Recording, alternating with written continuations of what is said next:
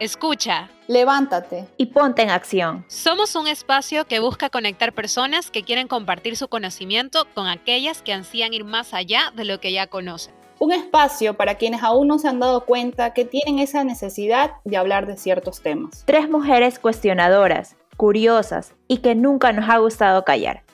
Por eso somos Call to Action. Hasta el momento hemos invitado a expertos para hablar de temas de salud mental, pero también creemos en el aporte que tiene conversar con personas que más allá de su profesión son partidarias de este tema. Sabemos que desde la experiencia podemos aportar a un tercero sobre por dónde empezar, cómo iniciar, qué hacer cuando tenemos algún problema. Para esto, nuestro invitado el día de hoy en este episodio es José Trujillo. Pero antes de comenzar, te recordamos que puedes seguirnos en Instagram como Calling to Action S, donde encontrarás contenido que resume cada uno de nuestros episodios.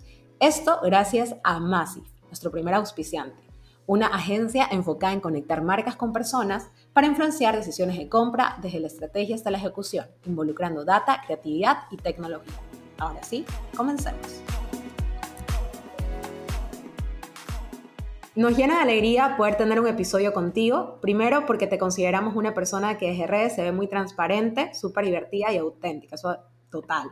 Creo que a más de uno nos ha sacado una sonrisa y qué loco, o sea, te, le decimos gracias, incluso cuando, cuando hemos vivido momentos muy duros para el país, siempre has estado tú con tus videos que, que nos hacen darle la vuelta.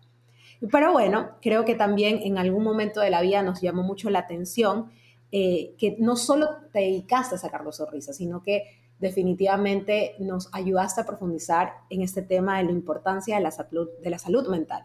Y creo que estas dos características tuyas definitivamente nos hacen reflexionar sobre, tú, te puedes, tú puedes estar muy feliz todo el tiempo, pero siempre es muy importante también mirar hacia adentro.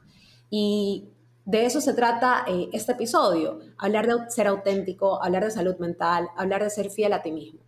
Y queremos hacerlo contigo el día de hoy, José, comenzando primero, eh, bueno, con la primera pregunta que es, eh, primero que te presentes, o sea, que todo el mundo sepa quién eres y en segundo lugar, ¿cómo fue que de alguna manera te llamó la atención este tema? Ah, bueno, gracias por la invitación también, aquí desde Barcelona, en mi tarde de domingo, que no tengo mucho que hacer, entonces no creas que me están quitando tiempo, como que me agrada socializar con alguien, en verdad, y aparte de un tema que es importante. Mi nombre es José Trujillo. Ah, algunos me conocen, algunos no. En redes sociales soy Trujillo desde, desde relativamente poco. Mi marca no era Trujillo hasta justo la pandemia. Eh, y bueno, en la pandemia empecé a hacer. Me votaron de mi trabajo en la pandemia. Yo era el community manager de Pilsener y el content manager de Pilsener. Me votaron me encerré con mi abuela, que eso también me enseñó muchísimo sobre salud mental. La, la pandemia la verdad que estar encerrado solo con mi abuela, yo era de chiquito, mi abuelita también me da miedo. La gente no sabe eso. La gente como que piensa que yo me llevo bien con mi abuelita desde que soy chiquito. Yo creé esta relación con mi abuela en la pandemia porque vivimos juntos. Encima tenía cáncer y viví, viví verla quedarse pelada, llevarla a quimios, llevarla a radioterapias y vencer el cáncer en la pandemia. O sea, yo me vine a Barcelona con ella sanita, como que sí me vine como que dejé mi huellita en, la casa de mi abuelita. ¿Y qué me, por qué me interesó la salud mental? Bueno, es un tema que me parece muy importante. Ahora es chistoso que yo soy como de redes sociales y hasta allá dentro de los memes, que a mí me parecen una forma de comunicación muy importante ahora en el día actual. Hasta dentro de los memes la salud mental ya es un tema que está, que está surgiendo. ¿Y qué significa esto? Para mí, que, que la mayoría de gente ya está dándose cuenta que la salud mental, ah, sabes que vi un meme que no es de salud mental, pero podría serlo también, que no sé, no sé si es un meme o un TikTok que acabo de ver, que era, que es una cosa que en verdad es como una estafa, que ya no parece estafa porque se normalizó. Y es que te, cuando te aseguran, te aseguran todo el cuerpo, menos los ojos y la boca. Porque, y también pienso que el cerebro ahora, ¿por, qué cuando te aseguran el cuerpo te aseguran todo menos la boca, los ojos y el cerebro? Porque la salud mental no está incluida en muchos de seguros. Aquí es, son cosas, mira que lo vi un meme, lo vi un TikTok, pero son cosas que te hacen explotar el cerebro. O sea, ¿Por qué no me cubren la boca? O sea, ¿por qué los dientes no son parte del seguro? Sí, siempre me he preguntado lo Totalmente. mismo, la verdad. Yo que, yo que sufro bruxismo quisiera que me, que me trataran, pero bueno. No, la verdad es que José, este, no sé si te interrumpimos o tenías algo más que comentar. Estaba embalado. Yo no creo que sé. estás, estás emocionado con la idea. Pero no, en- eso, en eso que de la salud mental estaba diciendo que ahora se ven memes y es, es importante, es un tema que digamos que los millennials ya no estamos, ah, ya no tenemos miedo de decir que necesitamos ayuda con nuestra, con nuestra salud mental. O sea, eso creo que está pasando también, porque especialmente hombres, que a mí, sorry Ecuador, pero a, a mí en Ecuador todo el mundo me dice que soy gay, o que soy maricón, o todos mis, o a, a mí- a mis amigos que, que saben que no lo soy, igual es un tema con que molestar, que me parece bobo. O sea, yo crecí en Estados Unidos, mi hermano es homosexual y no me parece un chiste. O sea, es algo que cuando a mí me molestan con eso, yo siendo el humor que tengo un poco negro, Muy fuerte. a veces lo hago peor. Como que yo me pongo crudo con esos temas y a mí me gusta el humor negro, me gusta incomodar a la gente. Entonces, si alguien de mis amigos, es que me encanta hacer esto también porque es chistoso, termina siendo chistoso para mí, que me hagan alguna broma con homose- homosexualidad. Y yo solo lo aumento y le digo, es más, justo estaba hablando de este tema con una de mis, uno de mis amigos, que cuando a mí mis, mis amigos o alguien me dice gay, maricón, homosexual, en lógica, en mi mente lógica, es porque les gusto. Es porque soy guapo y algo quieren conmigo, porque me están diciendo gay, porque yo no lo estoy diciendo, lo están diciendo ellos. Entonces, Están tanteando el terreno. así es como le doy la vuelta a las cosas, es, es, es lógica, es lógico. O sea, si tú me dices gay, porque Sí, pero no deberían hacerlo porque, o sea, exacto, no deberían hacerlo porque la gente como que no asimila como que el impacto que puede tener sobre tu vida y no respetan. A ver, no estoy juzgando como que nada, yo creo que cada quien habla desde, desde la verdad, que la burbuja en la que vive, pero no, no ven como que el impacto que están causando y no reflexionamos en el caso de que tiene familiares en esta comunidad como que ¿por qué, ¿por qué tocan el tema así? O sea, lo siento. porque es un chiste. O sea, a apasiona. mí no, Pero bueno. no me parece un chiste. Exacto. Yo creo que todavía como, como sociedad a veces, a veces seguimos normalizando cosas que, que creemos... Eso que estamos mejorando, yo creo que nosotros como los late millennials y espero las, las próximas generaciones, creo que estamos un poco ya como que cambiando eso de no hacer burla de que porque eres negro, de porque eres gordo, de porque eres gay, o sea, por fin se están cambiando esos, esos Ujú. estereotipos, pero yo muchas veces tuve que luchar contra eso en la universidad, o sea, a mí no es que me decían nada, pero yo siempre era la que me metía a defender y a veces los profesores me decían, pero usted por qué se mete? O sea, no es con usted.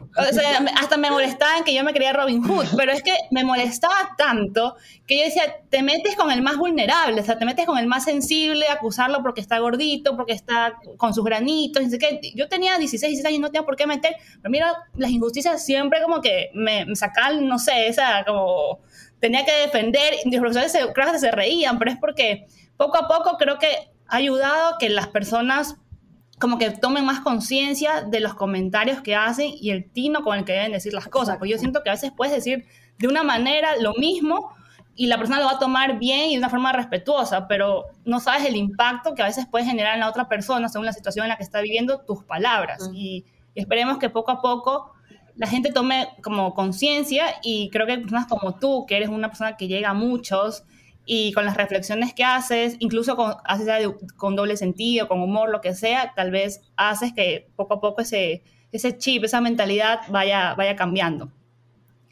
Y justamente hablando, hablando de esto, o sea, como que con Yamelita y Melissa conversábamos como que aunque tú no has sido parte, digamos, en nuestro círculo social, tal vez nunca es que hemos ido a fiestas juntos, ni nada, aunque Guayaquil a veces es pequeño, creo que algo que hemos escuchado en comentarios es de que eres una persona muy, muy auténtica, muy, muy real. Entonces, ¿cómo haces tú para no alejarte de tu esencia? ¿Ha existido algún momento en tu vida que hayas sentido la presión de no ser tú? A mí me ha pasado, pero este, cuéntanos tu, tu, tu parte en el Bueno. trabajo, en la universidad, en la vida. Eh, con respecto a las redes sociales y lo que subo, subo cuando a mí me da la gana. O sea, no tengo una agenda, no tengo... Obviamente, a veces hay marcas que me pagan por un video y Monkey, me dan plata, sí, hago un video. Pero mm, usualmente yo he tenido meses, he tenido meses y que no hago ningún video porque hasta literalmente es porque me siento mal y cuando me siento mal emocional, emocionalmente no tengo ganas de hacer videos. O por ejemplo, cuando vivía con mi abuelita, cuando no tenía pelo, no tenía ganas de hacer videos con mi abuelita porque me daba muchísima pena verla y no quería dejarla grabada en un video así. Son cosas así. Y también otra cosa es que, a ver, yo soy auténtico en mis redes sociales, sí, pero no subo toda mi vida a mis redes sociales, aunque mucha gente piensa que sí, es como que, ah, subes todo, y yo, no, no subo todo. Y en verdad, eso ha ido cambiando hasta con mi aprendizaje profesional, que también lo hago para marcas, porque yo lo que hago para mí lo hago para marcas, igualito.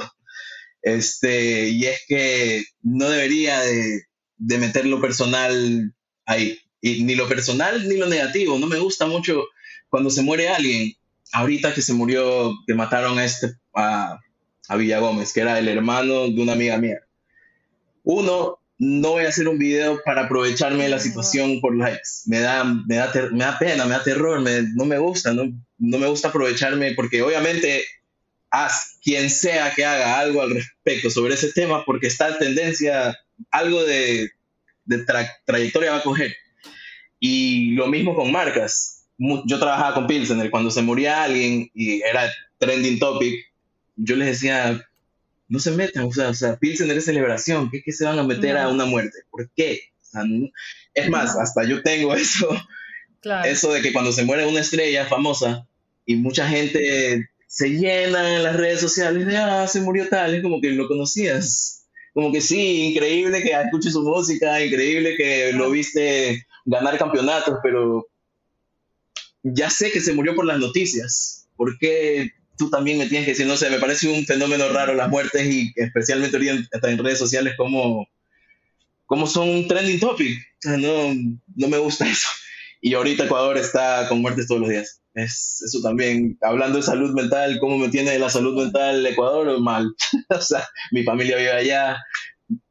A la persona que secuestraron hace poco, o sea, que primero salen los grupos de WhatsApp, eh, secuestraron a tal persona y mi hermano es mi amigo. Y yo como que, ah, como que eso es demasiada cercanía para mí que, que me comenten esas cosas.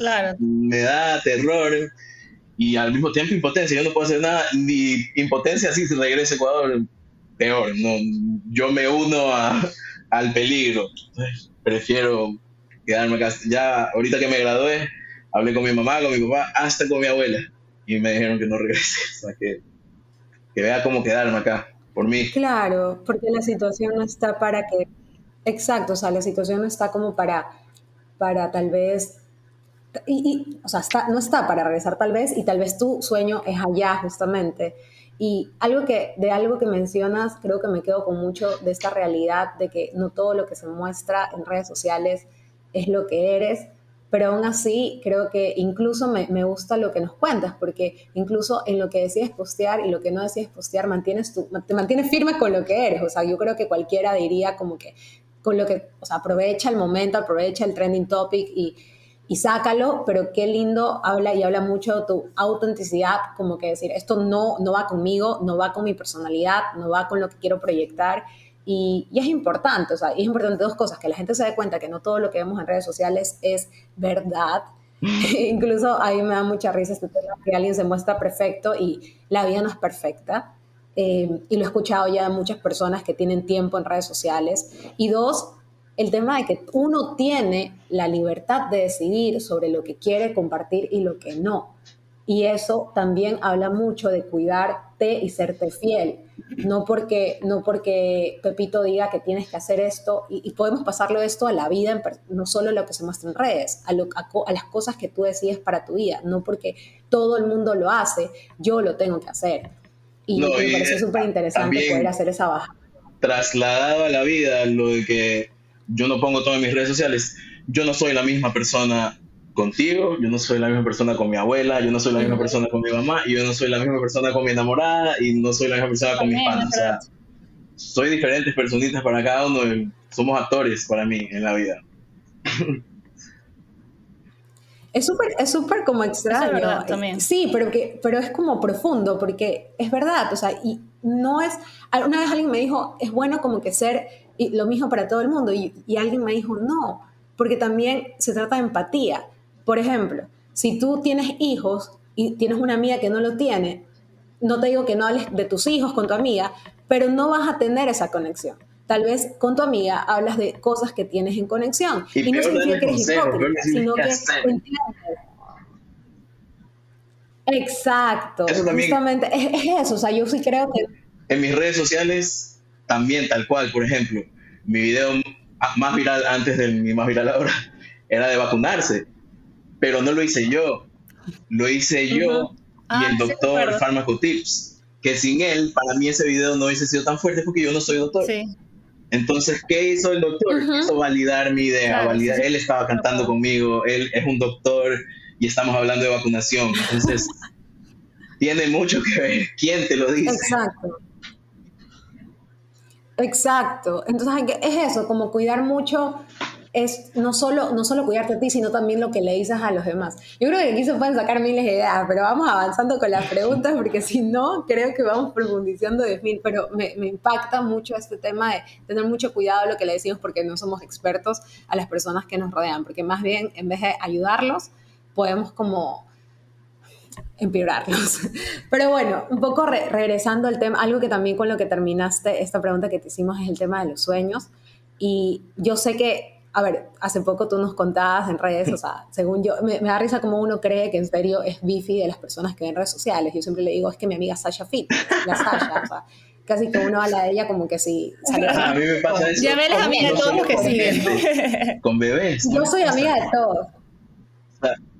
Los bebés de tus Sí, amigos, que con que bebés. los ves crecer y yo ni siquiera los conozco y siento que cuando los va a conocer, Ah, ellos me tienen que casi que desinfiro, pero o sea, no, nunca me han visto y yo los he visto miles de minutos.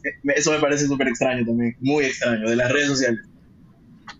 Claro, exacto, es como, hola, hola Sasha, o sea, yo ya mismo hasta le, le- me siento con Sasha y Andy, que es el esposo de Sasha. la que bueno, me es verdad, las hijas, la- las hijas, sí, eso sí es verdad. Hay con algunas personas como que te, aunque no es que tengas la vida tan parecida, pero te sientes como más identificada o algo así, no sé. Por ejemplo, en tu caso, yo soy una persona como seria cuando recién me conoces, pero ya cuando cojo confianza soy súper payasuda. Entonces, como que cuando, cuando te veo a ti tus videos, es como que cuando, cuando soy, me siento reflejada cuando yo ya cojo confianza. Y lo, lo lindo es que tú sí te muestras más así, abiertamente a todo el mundo. Yo recién como que me estoy abriendo a que el mundo vea la verdadera Carla, porque si no soy como más reservadita. Pero en el trabajo a veces, o sea, como que ya cuando coges confianza, la otra vez nos pusimos a bailar ahí en plena oficina. Y creo que eso es lo lindo como de, de cuando ya empiezas, creo que creces y has, has transitado por un proceso de varias cosas, Ujú. como que ya ganas esa seguridad, esa verdadera seguridad y esa fuerza de querer demostrar realmente tu esencia. Y lo que hablábamos al inicio, como que de que no te importa las- lo que las personas puedan decir, porque es verdad, personas van a criticarte, hagas las cosas bien o hagas las cosas mal o lo que sea, siempre van a tener sus opiniones. Y creo que muchas veces en la sociedad en la que crecimos nos encasillamos de una manera que tenemos que ser esta figurita perfecta que cumple las expectativas de todo el mundo y por tratar de cumplir las expectativas de todo el mundo nos olvidamos por de eso agradezco no haber crecido en. Entonces, creo que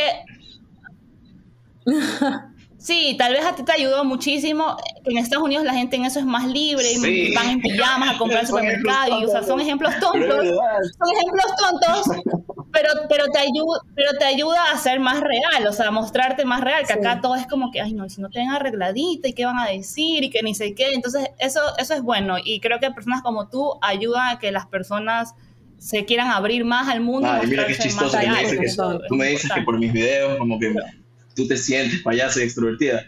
Yo en la vida real, a ver, sí soy, sí, sí soy un payaso, pero más de momento, de que tú dices algo y yo digo algo que es chistoso encima, pero no soy el centro de atención, yo soy un muy buen actor de reparto. Y la guitarreada, por ejemplo, yo no soy de, de coger una guitarra y decir, ah, cantemos y canto súper... No me da vergüenza tampoco, pero no me gusta cantar. A mí me gusta tocar, yo soy percusionista. O sea, yo toco batería, sí he tocado en frente a miles de personas y todo lo que quieras, porque es batería, es el instrumento que mejor toco. Pero guitarra y cantar no me gusta en, en público. Es, es chistoso porque la gente no piensa eso de mí. por mis redes. Es Claro. súper, es súper de Que la verdad es que a veces en las redes, queramos o no, somos un personaje. Ujú. Sí, la motivación. Continúa con la- con Uy, con perdón, sí. pregunta. Por eso digo, siempre nos vamos por la... Pero no importa, o sea, yo creo que la gente, lo bueno de estos episodios es que las personas van a poder como que reflexionar de muchas cosas. Y algo que, como entrando a este tema de, de- del qué dirán, que, que supongo, y justamente le comentábamos en la previa, porque siempre tenemos una previa, chicos, le comentábamos a José que nosotras como que todavía no tenemos el tema de los haters, pero ya llega un punto donde ya están, ya por ahí hemos tenido par. Y para mí la primera vez fue como que, Dios mío, esto es una realidad, esto sí existe, porque yo he visto a gente ya chuta, famosa, deprimida y llorando en redes, déjenme en paz. Eh, pero yo sí te quería preguntar a ti un poco, eh, por un lado, que ya supongo que lo has vivido más, ¿cómo haces para que estos, que la gente eh, hable, y porque la gente se cree con el derecho, a- y no se lo hemos dado, de opinar sobre tu vida? ¿Cómo haces para no hacerle caso? Y creo que más allá incluso de la gente, también nosotros podemos tener sobre todo en nuestros sueños. Por ejemplo, a mí me parece re loco el tema de Qatar contigo, que yo sé que te quieres ir a Qatar y todo este tema. Y me acuerdo tanto, sí, es, un, es un gran sueño, pero me acuerdo tanto que una vez una persona me dijo, Yamel, es que tú vives en un mundo de fantasías. Y Ah, cuatro años después una también. amiga me dijo, ¿sabes qué? Sigue viviendo. Sí, es de locos. Pero sabes que una vez una amiga me dijo, bueno, hasta justamente esa semana una amiga me dijo, no dejes de vivir en tu mundo de fantasías, porque lo chévere de que vivas en tu mundo de fantasías es que siempre logras todos tus sueños. Porque si tú te proyectas, lo vas a alcanzar. Entonces me quedé como loca diciendo, es la primera vez que alguien me, me dice esto, que alguien ya no me dice que soy soñadora, sino que me dice, sigue soñando. Y, y es una lucha para que, para que esos pensamientos de la gente y tú mismo no te crees esos pensamientos limitantes. ¿Cómo haces tú para que nada eso te afecte y qué haces para que no bloquees, como que no te bloqueen a ti los propios pensamientos hacia tus A ver, primero, los haters, no sé, yo no es que los ame, porque en verdad a veces un comentario pendejo te hiere, te, te da duro. Pero también Ujú. a mí me gusta, con los lovers, no me gusta, o sea, no es necesario enamorarlos más. Entonces, con un like para mí aún, me encanta tu video, ya es suficiente, ni siquiera tengo que decir gracias, like. Igual el like te va a aparecer. Pero un hater, yo sí tengo haters desde, yo me he hecho viral desde que Correa era presidente, por Correa. y tengo muchos haters correístas. Buena época. Y que son tercos, son no, tercos oh y, y digamos pendejos, pero digamos solo tercos. Y muchas veces comentarios haters, muchas veces comentarios haters que me he dado el tiempo de contestarlos y virarlos, en serio, con lógica y un poco... Haters también eh, educados, porque hay haters patanes que solo están ahí insultando y es como que no me importa. La verdad que los insultos me han dicho gordo y barbón, o sea, que digo, ¿qué, qué insulto tan pendejo? No tiene, no sentido. Como que sí, tengo barba, o sea, y tienes ojos, amigo. Le falta, hasta para, Sí, o hasta sea, para es eso le falta creatividad. mi papá me, mi papá es una de esas personas muy bullies de palabra. Entonces, yo de pequeño crecí con los insultos más creativos que te puedas imaginar, entonces a mí me duelen cosas en serio que sean bien creativas. que me digan gordo, es como que a mí en Guayaquil Claro. me dicen gordito de cariño. La, mi- la mitad de Guayaquil me dice gordito porque así me conocen. Entonces, no, por ese Claro. lado, la verdad que sí, sí he aprendido a que me resbalen esos comentarios haters y hasta apreciarlos, porque si tienes haters es porque estás haciendo las cosas bien. O sea, justo hablaba de esto con marcas, con la marca, una de las marcas que estoy manejando, que una Perú tú hizo una acción conectada con Pilsner, no me importa decir que Pilsner. Y les escribo y les digo, eh, estaba cansísima esta acción. ¿Por qué no han hecho nada al respecto? Y me dicen, es que nos da miedo por Ujú. los malos comentarios, porque es apoyar a Perú. Pero justo a la hora de que estuvo en repechaje. Y yo le dije, uno, si te da miedo, probablemente es bueno. Y dos, un, un buen post obviamente tiene lovers y haters. Y lo- con Pilsen, que es algo masivo, le dije, ¿qué quieres? Que tus haters no tomen Pilsen. O sea, ¿qué crees? Si me cachas, o sea, igual los haters existen, van a existir, hagas el post más bonito del mundo, no, los haters están, los sufridores y come mierda existen en todo el mundo. están ahí. y también quieres venderles. Es verdad. Hablan porque haces, hablan porque no haces. Sí, eso. Y lo de Exacto. Qatar, bueno, se conecta un poquito a mi ser genuino y decir mentiras. Lo del letrerito de si llego a 10.000 seguidores, una marca me llega al mundial, me lo inventé yo. O sea, eso no, ninguna marca me dijo, si llegas a 10.000 seguidores, te llevo al mundial. Pero me contactaron seis marcas muy grandes de Ecuador a decirme, ¿qué quieres, qué quieres para que te llevemos al mundial? Y sí, sí me voy al mundial. No, esto no lo he publicado en ningún lado de las redes sociales. Pero sí, sí, conseguí con José Carlos Crespo y con una marca grande, sí, me voy al mundial. Y esa es otra cosa que en verdad de mi- esto es una lucha de, de ser genuino. Porque, por ejemplo, la marca que me lleva al mundial es una marca muy grande y, as- y las marcas con las que trabajo ahora son marcas muy grandes. ¿Qué significa esto? Que yo me autocensuro con mi contenido también. Porque sé a quién no puedo hacer cabrear. Porque trabajo con ellos indirectamente algunas veces. Entonces, por ejemplo, ahorita me están pidiendo, todo el mundo me pide un video para nuestro presidente.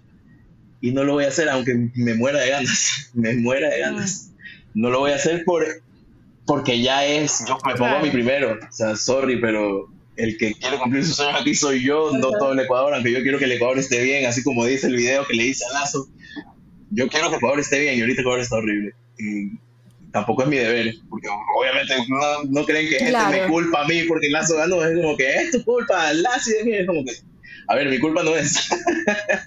como que yo no soy el presidente, yo no he tomado ninguna decisión de por el Ecuador, o sea, y no soy lacista tampoco, sorry, pero como que yo y eso, eso es súper importante. yo no tengo partido. Cuando apoyé a Lazo es porque yo odio al socialismo y a Correa. O sea, yo, yo no apoyé a Lazo, yo rayé a Andrés.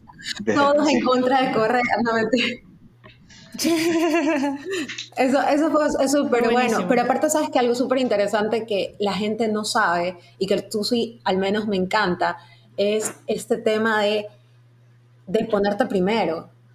Yo creo que a veces la gente se pone cargas muy grandes encima y, y dice como que, chuta, en tu caso, este, tengo que hacer algo por el país, pero ¿a qué costo? A costa de mi estabilidad, a costa de mi, de, de mi eh, tranquilidad. Entonces, no, o sea, es lo que le pasó al podcast. Antes de seguir ayudando a los demás, tenemos que estar bien nosotras. Y creo que ese fue el giro que le dimos a esta segunda temporada. Y como siempre digo, tomémonos todos en la mano y vamos juntos a terapia. Eh, es, es algo importante que, que lo hagas por tus sueños. O sea, qué loco, qué loco. Y la otra parte que resalto de esto es creer en ti. O sea, qué loco que, que hayas creído en ti. O sea, viviste en tu mundo de fantasías y valió madres lo que la gente. Uy, Dios mío, se me están saliendo las cosas. Pero bueno, valió madres lo que, lo que la gente diga. Este, y, y, y seguiste. Y, y lo más chévere es que por creer en ti, porque, a ver, el que no cree, en- si tú no crees en ti mismo, nadie va a creerte.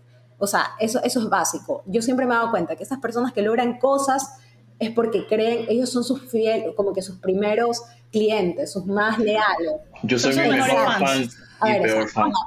Porque también me doy duro, me doy duro. Tras normal. obviamente, pero me doy súper duro. Me- Claro. Y, y eso, eso es creo, que todos nos, creo que a todos nos pasa, los que somos... Termina, termina ya, No, que, perdón, que no, solo decía que, sorry, yo Ah, soy bueno, ya termino yo. Ajá. No, que es perfecto porque es el equilibrio, o sea, es, tú tienes que ser tu, tu mejor fan para, para, para, chuta, subirte el ego, y también tu peor fan en el sentido de Va a darte cuenta de que todos los días tienes que subirte. Exactamente, exactamente. Y hablando de, de- de mejor y peor fan, como para ir un poquito encaminando la, la entrevista a- al tema principal, este, porque la verdad que nos hace falta Melissa. Melissa es la que nos inscribe en el grupo, como que ya, casa le está pasando el tiempo, pero ya Mel y yo juntas somos súper dispersas y se, creo que se, están, se van a dar cuenta la gente que nos está escuchando. Pero bueno, este, el tema principal por el cual ya Melita como que dijo hay que entrevistarlo es como que, aunque suena un poco estereotipado, pero ya las- es verdad, la salud mental se está hablando, pero seguimos viendo que son muchas las mujeres las que hablan de ese tema. Tal vez las mujeres, tal vez porque están más conectadas, en- entre comillas, con su lado emocional y todo eso, se hace tal vez más fácil querer abrirse a, a querer contar ese tipo de cosas. Bueno, en tu caso nos sorprendió, o sea, no- nos sorprendió positivamente, cabe recalcar, que tú te abriste y más aún una sociedad que que nos guste o no, sigue siendo muy machista todavía y que tiene muchas estas, como no sé si llamarlo tabús, que, que hay, como que los hombres por poco todavía no lloran, o sea, son pocos los que se están empezando a atrever a hablar de eso y, y romper esas, esos esquemas. Entonces, como que en qué momento tú sentiste que dejando a un lado tu parte creativa, chistosa, que hablas de temáticas sociales y por lo cual la gente te empezó a seguir y conectar full contigo, dijiste, bueno, también creo que es hora de empezar a hablarles un poco de este tema que es muy importante para ti, para la sociedad y que es algo muy personal también, porque, a ver, yo este, en el 2020, por ejemplo, les he contado a personas más cercanas que con la pandemia y todo eso yo desarrollé ansiedad, o sea, empecé a tener como así ataques y, y de pánico y me costaba respirar y todo eso. Y eso es algo que antes a mí nunca me había pasado y que como que también es muy difícil a veces hablarlo. Y incluso tengo compañeros en el trabajo que me dicen, no, yo sí tengo, tengo que ir al psicólogo, algunos han tenido depresión y todo. Y, y por un lado me, me agrada ver ese, ese nivel de que este, no solo mujeres, pero también hombres te empiecen a contar y empezar a abrirse a decir, bueno, yo tengo esto, he tenido que ir a terapia, porque son cosas también muy personales y gente muy mala también que se puede aprovechar de esto.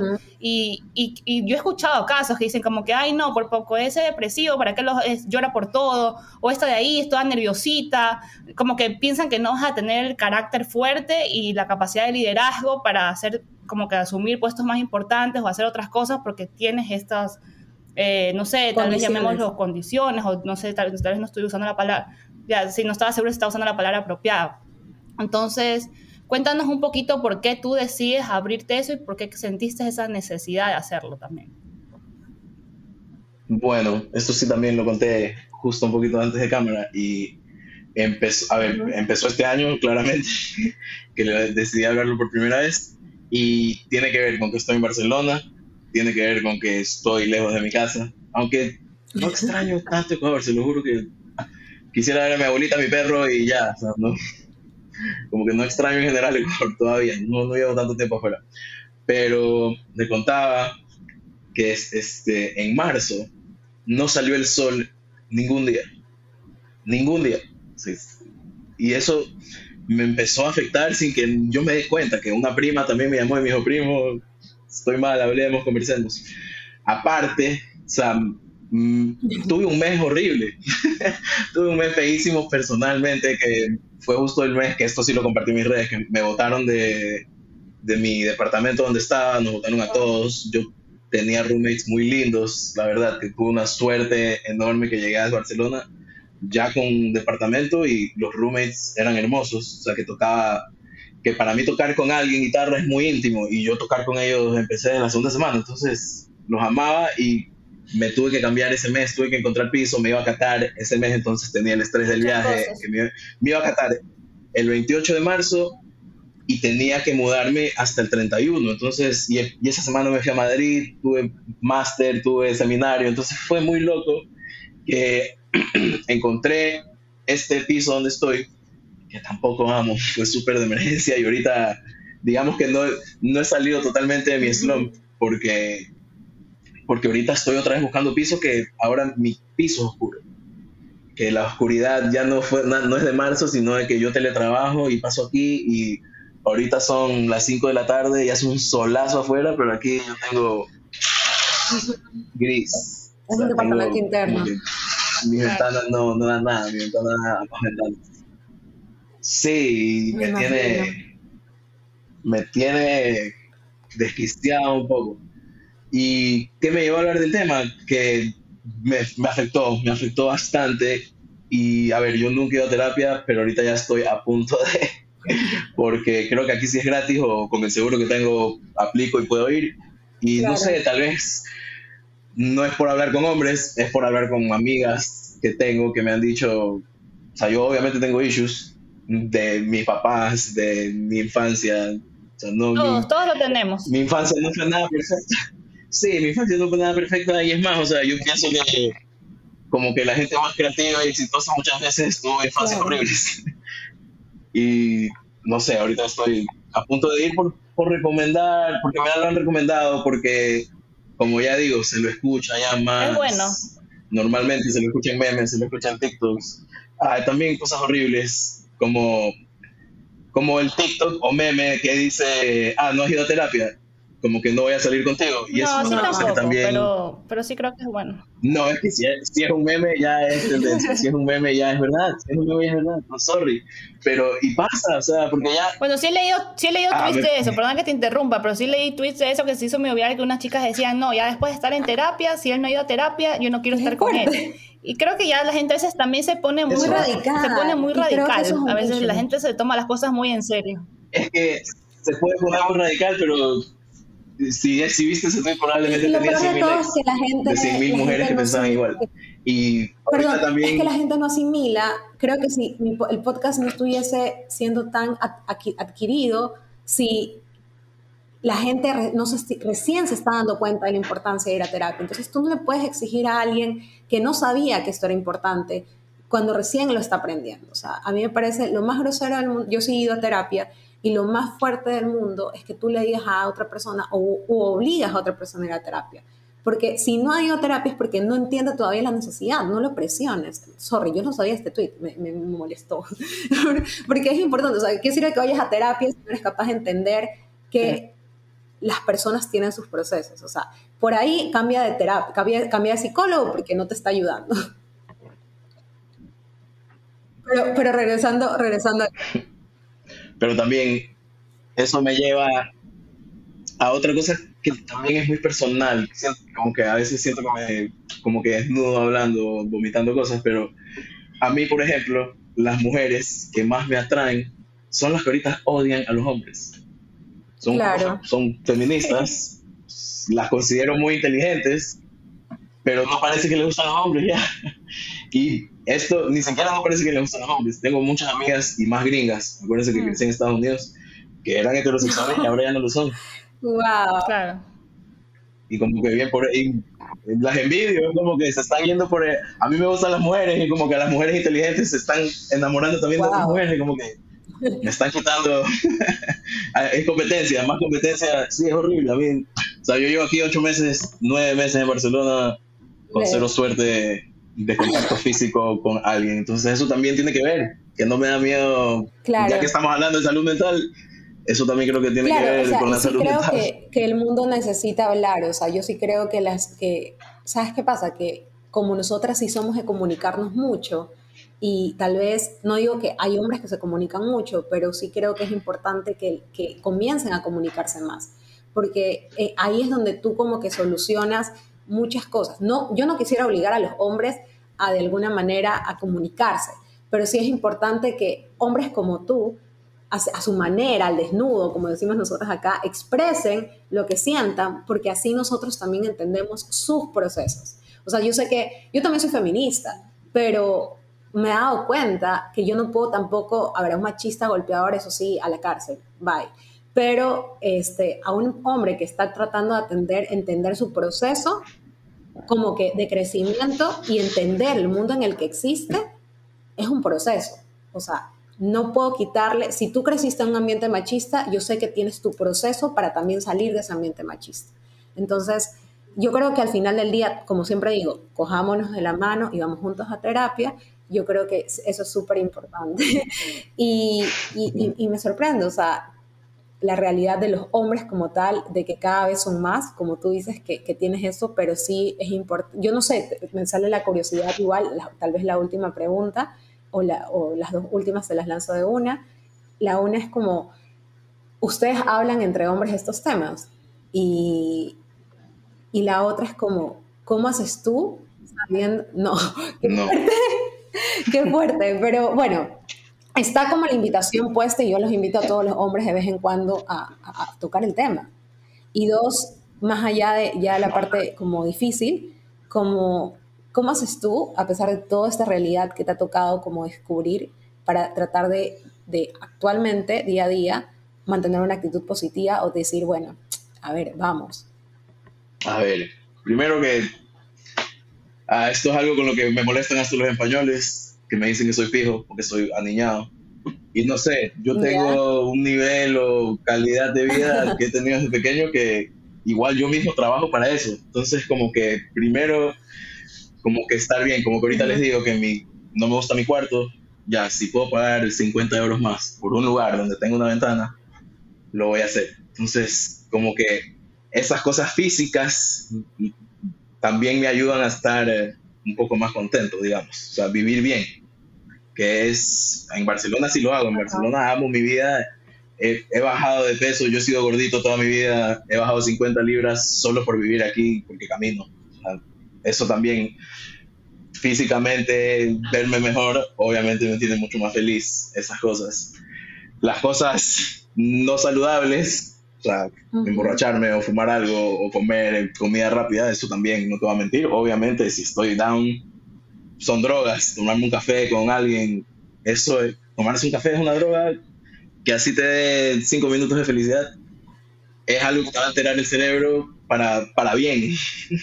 pero por lo menos te olvidas, te olvidas un ratito de tu realidad y eso es lo que hago, digamos, o sea, vivir bien para mí es muy importante, muy, muy, muy importante, y cuando, digamos, hacerlo, obligarme a tener una inyección de felicidad, lo que te dije, salir a tomar con alguien una cerveza, ir a comer algo rico, o sea, esas cositas. Y de ahí, cuando he estado muy, muy, muy, muy, muy triste, hablar con alguien y lo que dijiste hace un rato, siempre son mujeres. O sea, o mi abuelita, o mi mami, o tengo dos amigas con las que siempre hablo eh, de Ecuador. Eso es lo que pasa, también no están aquí en Barcelona. Que si quisiera tener a alguien, mencionábamos a mi prima, pero no mi yunta, así, mi, mi pana, pana, pana, pana, pana, como tengo con estas otras relaciones que sí puedo contar cualquier cosa y todo de mi vida. Entonces también, ya en, en los últimos casos, una videollamita claro. con mi abuelita, ver a mi perro un rato, eso en serio, ayuda bastantísimo.